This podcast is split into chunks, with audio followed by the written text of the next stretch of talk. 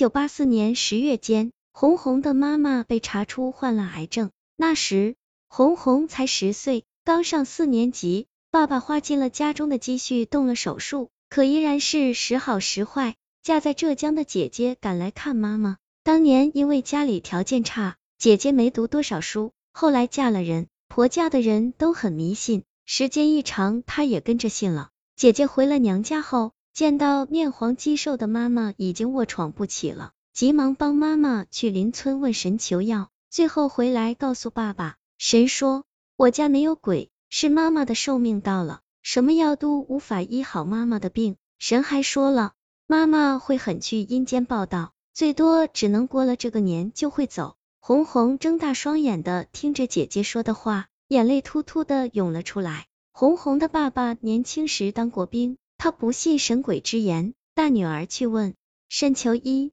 他本想阻止，但毕竟是女儿的一片孝心，说不定会给他妈妈带来一些精神上的安慰，死马当活马医吧，所以他没阻拦。对大女儿去问神之后，传来的结果也并没在意。其实老伴患了癌症，这周围村庄的人早就听说了。这神是专骗人的职业，摸清家底的本领是神通广大的。过了三个多月，也就是年刚过，妈妈还是撇下了刚十一岁的红红走了。想到每次自己受人欺负或受委屈，妈妈都会马上来保护她，可如今她怎能接受妈妈要离开自己去阴间呢？就在凌晨两点，妈妈松开双手那会，红红就紧紧的抱着妈妈那瘦的皮包骨头的头，哭着叫着不愿放手。红红的爸爸也很难过，人死不能复生。入土为安吧，爸爸劝导红红，但红红仍不愿妈妈离开自己。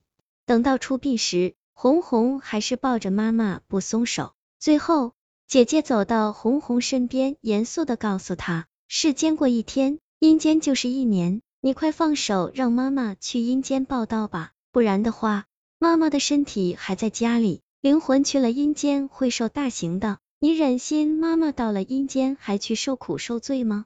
红红想想姐姐问神来，神说妈妈医治不好，过了年就会走，果然是真的。他觉得神的话真准，姐姐的话是跟神说的一样的，于是便放了手。葬礼以后，姐姐和大家买了好多好多纸钱、衣服、车子等等，给妈妈烧去。红红问姐姐，这些东西妈妈在阴间能收到吗？当然能收到了，只要上了香。阴间就能收到世上的信号，妈妈就来收去了。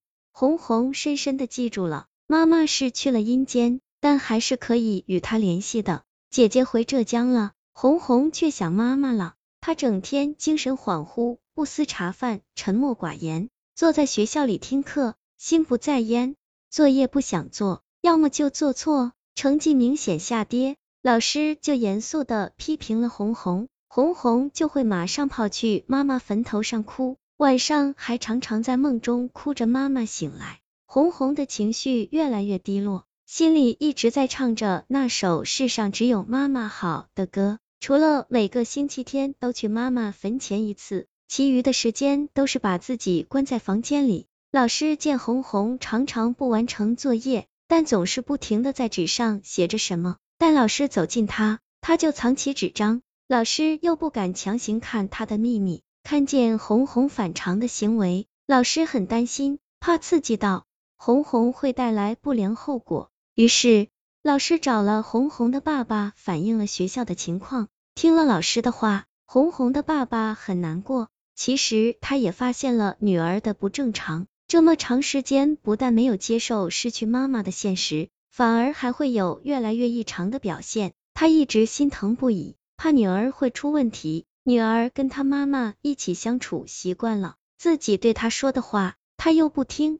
特别是现在，她连女儿在想些什么都不了解。哎，该怎么做才能使女儿重新振作起来呢？星期六早上，红红的房间里的灯早就亮了。红红的爸爸起来喂猪，透过窗户的玻璃，他看见女儿正趴在桌上，一会儿沉思，一会儿伤心哭泣，一会儿又奋笔疾书。女儿在写些什么秘密呢？红红的爸爸想起了什么，他故意打开猪圈门，让小猪跑出很远，然后大声叫着红红去帮忙赶猪进圈。红红听得生急，来不及收藏桌上的纸张，就急忙追着小猪去了。红红的爸爸趁机来到红红房间里一看，只见桌上放着香纸，还有几封信，信封上写着的地址全是寄给阴间王素英妈妈收。爸爸拿起红红桌上那张未写好的信一看，原来信上写道：“亲爱的妈妈，你去了阴间快四个月了，我寄给你有近二十封信了。”你为什么不回信呢？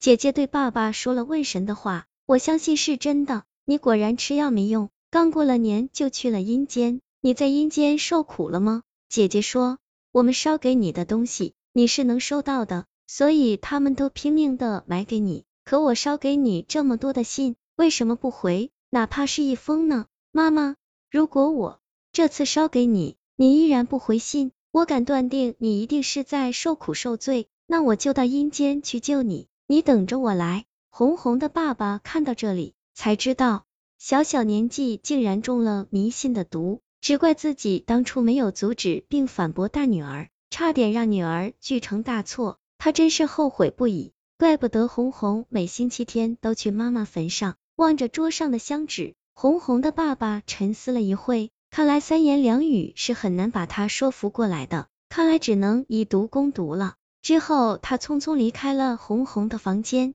第二天，红红来到妈妈坟头，她带了妈妈平时喜欢吃的甜酒酿，点完香纸，烧了信后，学着大人的样子后退两步，刚好站在一块青石板上，石板下好像搁置了一个圆石头，让他像踩跷跷板似的身子晃动了几下，只好又后退一步，双脚离开石板后，跪下拜了拜。刚站起身想离开时，突然从石板下面爬出一只很大的蛤蟆。这倒不奇怪，天气闷热的时候，红红常看见这动物。可是这只蛤蟆却很稀奇，背上还背了张叠的长长的黄色纸条。红红从蛤蟆背上将纸拿了下来，打开一看，原来是一张用冥纸写的信，信是用铅笔写的，那些字歪歪曲曲，还有错别字。红红便认真的看了起来。红红，我的好女儿，妈妈在阴间过得很好，倒是你的不懂懂事，让我可能会受苦受罪，还可能被下油锅锅呢。你不安心读书，不听老师和你爸的话，不懂懂得照顾自己和你爸爸，还想来找我，你怎么这么傻呢？你的一切我在阴间都是知道的，你不能光记着我，我以后不会再再给你回信了，记住。不能告诉任何人我给你回信的事，只要你过得开心，我在阴间才能过得好。看完信，红红想到妈妈曾对她说起过，她上过一些日子的夜学，因为白天要干活，晚上才有空。是妈妈的回信，我不要妈妈受苦，我要妈妈过得好，我要听爸爸的话。红红拿着信，开开心心的回了家，还把妈妈的信锁了起来。